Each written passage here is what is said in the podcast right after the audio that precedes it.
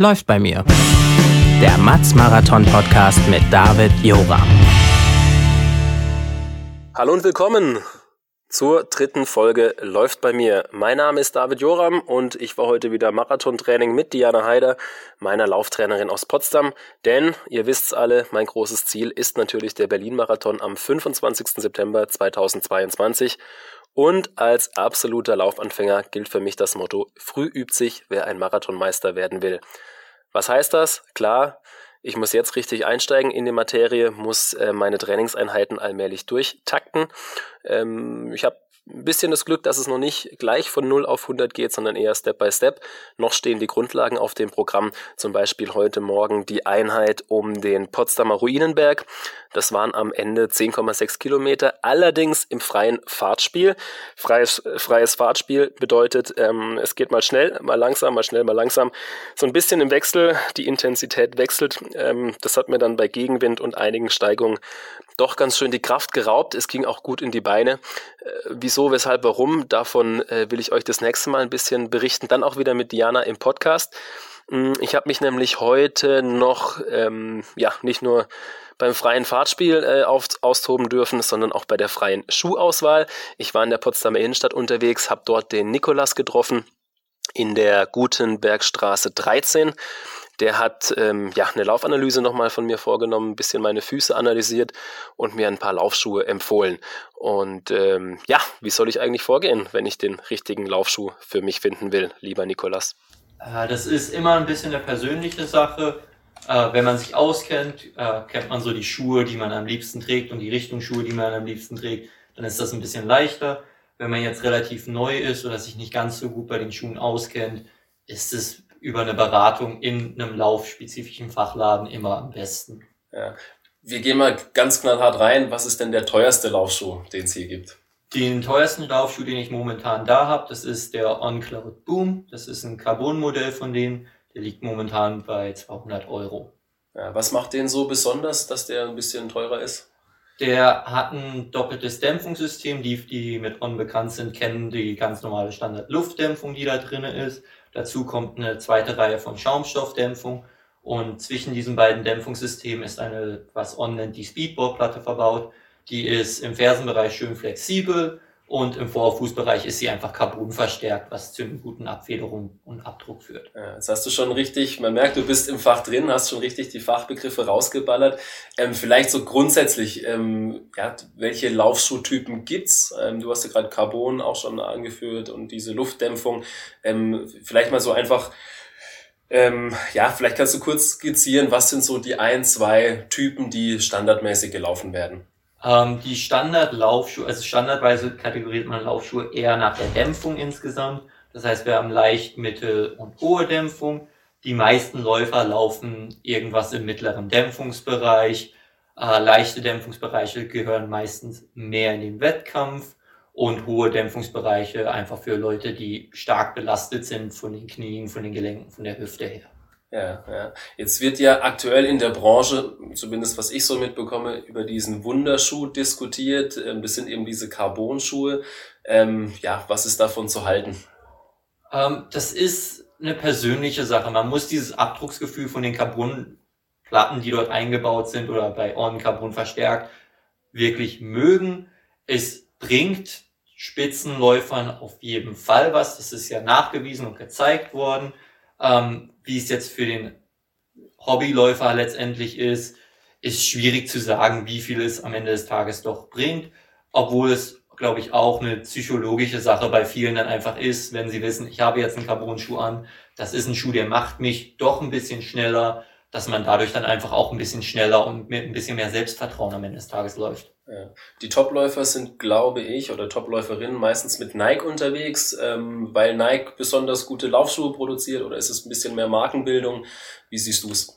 Das ist schwer zu sagen. Ähm, Nike hat bis jetzt auf jeden Fall den besten Laufschuh oder die besten Carbon-Laufschuhe rausgebracht. Sie waren ja auch die ersten, wenn ich mich nicht ganz irre, die überhaupt einen Carbon-Schuh auf den Markt gebracht haben oder unter ihre Spitzenläufer gebracht haben. Ähm, da hängt auf jeden Fall was damit zusammen, dass sie Spitzenschuhe machen. Wobei man sagen muss, dass diese Modelle für den Hobbyläufer meistens einfach nicht unbedingt erschwinglich sind. Das Topmodell müsste jetzt bei 300 Euro bei Nike liegen.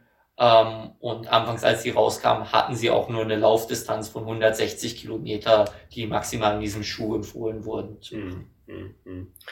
Ähm, jetzt gibt's ja, glaube ich, einen Unterschied zwischen reaktivem Schuh und einem Komfortschuh. Vielleicht können wir die zwei Begriffe nochmal ähm, ein bisschen ausführen. Genau. Also ein Komfortschuh kann man sich immer so vorstellen, das ist ein Schuh, der einfach rein dämpft. Wenn wir von einem ganz normalen Schaumstoff oder Geldämpfung ausgehen, ist das immer so, so ein bisschen wie in den Kissen reintreten. Also man tritt rein, man sinkt rein, man wird abgefangen und arbeitet sich selbst raus. Das führt natürlich auch dazu, je weicher der Schuh, desto mehr Kraft wende ich auf, um mich nach vorne wieder wegzudrücken.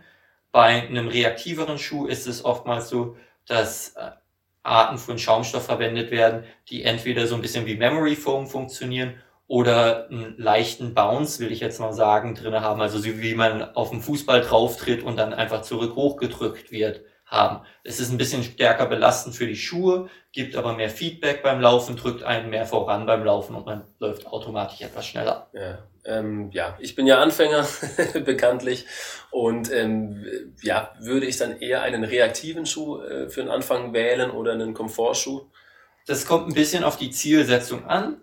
Wenn man eher Kurzdistanzen, also ich sag mal fünf Kilometer oder drunter laufen will und sehr viel Intervalltraining macht, dann eher einen reaktiven Schuh, weil da hat man einfach dieses Feedback, dieses Gefühl, dass man vorangetrieben wird beim Laufen, läuft auch ein bisschen schneller. Wenn es jetzt wie bei dir in Richtung Halbmarathon und dann Halbmarathon gehen soll, für den Start erstmal ein bisschen mehr in die Komfortrichtung gehen, um in das Laufen reinzukommen, um die Ausdauer aufzubauen und einfach auf die Distanzen zu kommen. Ja. Ähm, auch eine Frage, die ich mir gestellt habe, ähm, ist, ob es mehr Sinn macht, einen leichteren Schuh zu wählen oder einen Schuh, der ein bisschen schwerer ist. Ähm, vielleicht kann man das noch so ein bisschen kategorisieren. Was sind da so die Unterschiede? Ähm, leichte Schuhe sind halt meistens eher diese reaktiveren mhm. Schuhe, einfach weil weniger Dämpfungsmaterialien verbaut sind, die Obermaterialien noch ein bisschen leichter sind insgesamt, während schwerere Schuhe dann doch eher die Komfortschuhe sind letztendlich oder ganz am Ende die Trailschuhe sind meistens die schwersten, ähm, aber kommt schwer mal weg. Ähm, deswegen ist es doch nicht ganz so wichtig, wie schwer der Schuh jetzt wirklich ist, sondern eher in welche Richtung man gehen will, was man laufen will und wo man selbst steht von dem, wie die Zielsetzung und wie es dem Körper insgesamt geht. Das Wichtige beim Gewicht ist aber auch einfach zu beachten, es ist mittlerweile so, wir reden hier von 225 Gramm bei dem Cloud Boom jetzt ungefähr. Ähm, und die meisten normalen Laufschuhe liegen so bei 310 bis 350 Gramm. Das ist kein Riesenmassenunterschied einfach mehr zwischen den Schuhen. Ja. Ähm, Schuhe sind das eine, Füße die andere Sache. Ähm, wir haben ja gerade auch so mit mir so ein bisschen eine kleine Laufanalyse nochmal gemacht, ähm, auch nochmal ein bisschen auf meine Füße geschaut. Ich bin froh, ich habe keinen Hohlfuß, keinen Blattfuß, keinen Knick-Senkfuß. Ähm, wurde mir zumindest von euch erklärt. Vielleicht fangen wir nochmal ein bisschen an. Ähm, was ist das Problem, wenn man einen Hohlfuß hat beim Laufen? Ähm, Hohlfüße sind ja dadurch ausgeprägt, dass man relativ wenig Auftrittsfläche hat im Fußprofil. Das kann bei vielen zu Instabilität von der Bewegung her führen und führt auch oftmals dazu, dass Läufer pronieren, also nach innen wegtreten. Ja. Pronieren, äh, gutes Stichwort, genau, haben wir auch vorhin angesprochen. Pronation und Supination. Äh, bevor wir nochmal zu den Füßen kommen, ähm, ja, gehen wir nochmal diese beiden Begriffe an. Pronation bedeutet? Genau, Pronation ist, dass ich im Endeffekt während dem Laufen auf der Innenkante komplett laufe, mein Fußgelenk nach innen wegknickt und Supination ist, dass ich eher auf der Außenkante meines Fußes läufe. Etwas Pronation ist normal, also der normale Läufer tritt Außenkante Ferse auf und läuft dann im Endeffekt schräg über sein Fußprofil vor zum großen C als letzten Abdruckspunkt.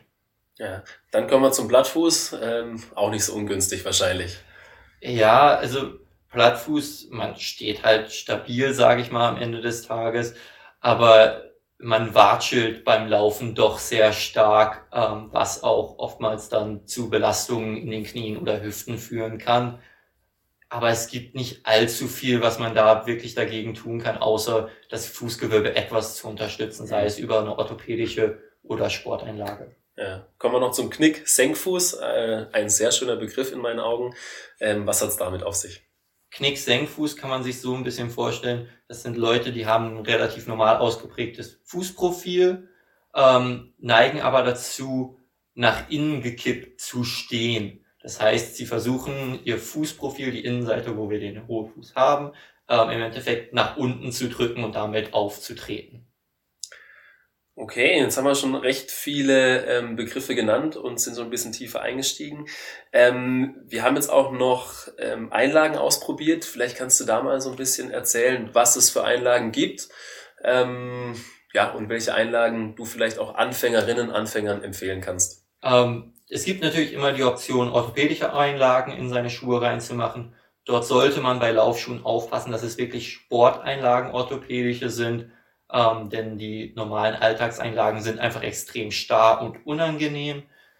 Wenn man jetzt nicht so extrem unterwegs ist, gibt es immer eine Möglichkeit, eine Sporteinlage zu machen. Wir führen persönlich eine Marke davon, das ist Curex. Das ist ein deutscher Hersteller von Läufern entwickelt für Läufer. Und hier geht es wirklich hauptsächlich darum, dass die Sohle dem Fußprofil einfach stärker angepasst ist, wodurch ein bisschen mehr Halt generiert wird und auch gerade bei den, wenn es auf die lange Distanz geht, nochmal dann im späteren Bereich des Laufes einfach mehr Stabilität mitgibt. Ja. In welchem ja, Preissegment bin ich dann unterwegs, wenn ich eine vernünftige Sohle haben will? Also die Sporteinlagen von Curex liegen jetzt bei 40 Euro.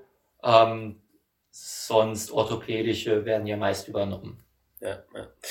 Ähm, genau, dann kommen wir nochmal zu den Schuhen an sich. Äh, der teuerste Schuh kostet hier 200 Euro, haben wir vorhin gesagt.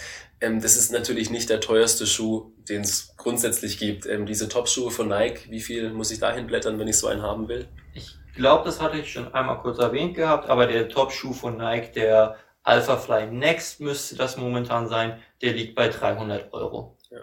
Und hier im ähm, Laden in äh, Potsdam, ihr habt natürlich eher Schuhe auch für die breite Masse.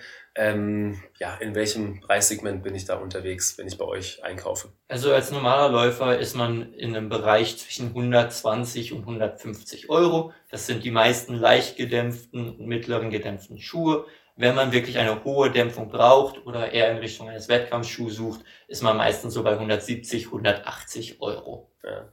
Und ähm, wir haben ja jetzt ähm, Dezember, ähm, der Marathon ist im September, also sind noch einige Monate Zeit für mich ähm, mit der Vorbereitung und so weiter und so fort. Ich will natürlich mein Training intensivieren, sprich der Schuh wird auch ein bisschen mehr beansprucht. Ähm, reicht mir ein Schuh, also wenn ich jetzt heute einen Schuh kaufe im Dezember, reicht mir der Schuh bis zum Marathon im September? Es könnte ausreichen, das wäre aber mit einem sehr niedrigen Trainingsaufkommen verbunden. So ein Schuh wird von den Firmen meist garantiert, dass er 600 Kilometer hält. Man läuft ihn aber normalerweise in 800 bis 1200 Kilometer rein. Ähm, das heißt, wenn ich 20 Kilometer über ein Jahr laufe, bin ich am Ende des Jahres bei 1000 Kilometer. Das wird beim Marathon immer ein bisschen schwierig. Für mich ist es persönlich so, ich mache knapp 1000 Kilometer innerhalb den drei Monaten vor dem Marathon. Ähm, das ist für einen Hobbyläufer meist nicht so. Da wird es sich wahrscheinlich eher Richtung 400, 500 Kilometer richten. Ähm, deswegen wird es wahrscheinlich nicht ausreichen. Wenn es ausreichen sollte, wird der Schuh wirklich schon am Ende seiner Belastung sein und wahrscheinlich doch dann schon etwas unangenehm im Herbst den Marathon noch zu laufen. Ja. Und ähm, das heißt, klar, du empfiehlst mir vielleicht ein zweites Paar. Ähm, das zweite Paar Schuhe, das ich mir dann zulege, muss das exakt dasselbe Modell sein? Kann es ein anderes Modell sein? Was ist da deine Empfehlung? Die meist, also ich empfehle den meisten Läufern, die über 30 Kilometer die Woche laufen, wirklich ein zweites Paar Schuhe. Ähm, es sollte nicht exakt dasselbe unbedingt sein, außer man findet wirklich nichts anderes, mit dem man klarkommt. Es ist, tut den Füßen gut, etwas alternative Gefühle zu haben. Da ist es aber auch nicht mal schlimm, wenn es beides Schuhe von mittlerer Dämpfung sind. Da reichen unterschiedliche Firmen aus, weil einfach die Dämpfungsmaterialien, die Passform einfach unterschiedlich ist. Ähm, das Wichtige bei Schuhen finde ich immer ein bisschen, man sollte sie, wenn möglich, versetzt kaufen, wenn man zwei Paar Schuhe läuft, so um drei Monate, vier Monate versetzt einfach. Dann hat man immer einen Schuh, der ist etwas neuer als der andere und man merkt deutlich schneller, wann ist mein alter Schuh durch, wann habe ich keinen Spaß mehr damit zu laufen im Vergleich zum neuen und kann dann einen Wechselrhythmus einfach einführen für die Schuhe. Ja. Kommen wir zum Abschluss zu deinem persönlichen Lieblingsschuh. Du bist ja auch leidenschaftlicher Marathonläufer. Was ähm, trägst du? Ähm, fast alle Marken mittlerweile. Mein Lieblingsschuh und mein Spitzenschuh, in dem ich meine besten Zeiten laufe momentan, ist der Kimbara von Saucony. Ähm, aber ich liebe auch zum Beispiel den Cloud Boom einfach für Intervalltraining. Das ist ein fantastischer Temposchuh. Alles klar. Prima. Dann haben wir alles zum Thema Schuhe ähm, nun erörtert. Nikolas, ich danke dir recht herzlich und ja, freue mich auf die nächste Folge. Läuft bei mir.